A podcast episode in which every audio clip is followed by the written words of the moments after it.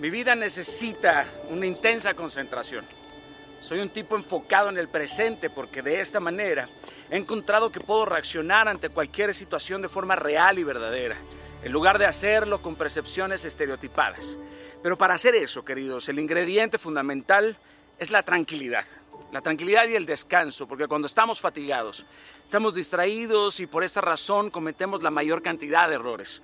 Decidimos con lo poco que nos queda de cordura y paz. Es por eso que aprecio de sobremanera mi tranquilidad. Y sé que pensarás que para tener tranquilidad, bueno, hay que tener mucho dinero, hay que tener salud, trabajo u otras cosas similares. Pero resulta que no siempre es así, ya que para tener salud, dinero, trabajo y más, nos es necesario aprender a estar tranquilos en la tormenta, serenos en la incertidumbre, estoicos ante una epifanía. Pero esto solo se logra cuando se entrena internamente y la paz de Cristo es la que mora en nosotros. Yo he descubierto que los días en mi caso tienen tres cuartas partes de las horas que tienen en realidad. Y con esta primicia, pues no siempre trato de hacer muchas cosas, sino cosas que en realidad tengan importancia sustancial en mi vida y que sean de beneficio. Soy selectivo, soy un curador de urgencias y dependientes. Solamente de esta forma realizo cosas decisivas que me hagan sentirme lleno de vida. Solamente así puedo continuar logrando las cosas que sueño día con día y no desperdicio mi día ni mi vida ocupado solamente porque si la excelencia no es un accidente, el liderazgo comienza en el interior con ser y no con hacer. Obsesionados con el trabajo, adictos a no tener tiempo, a sustituir con el trabajo el amor y el afecto de las relaciones humanas que tan vital y desesperadamente necesitamos tú y yo. No tener tiempo para sentirte vivo, querido, ¿te parece una forma digna y sabia de dirigirte en la vida? No, ¿verdad? Hay quienes se llenan de cosas para decirse a sí mismos que están muy ocupados.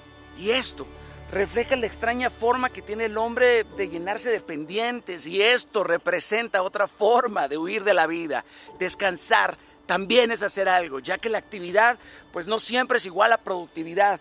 Eh, esto no dice que yo no haga tantas cosas como pueda o quiera, sino que en la tranquilidad haga una labor mucho más grande y de mejor calidad.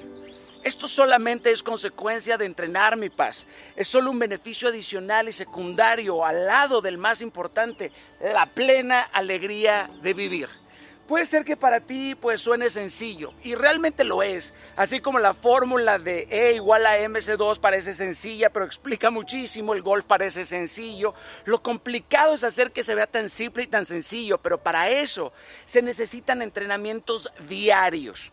Aplicar esto de forma coherente es lo más complejo de todo, ya que como inicié este mensaje, necesitarás de un compromiso contigo que sea muy, muy intenso, una concentración y un enfoque arduo en el día a día.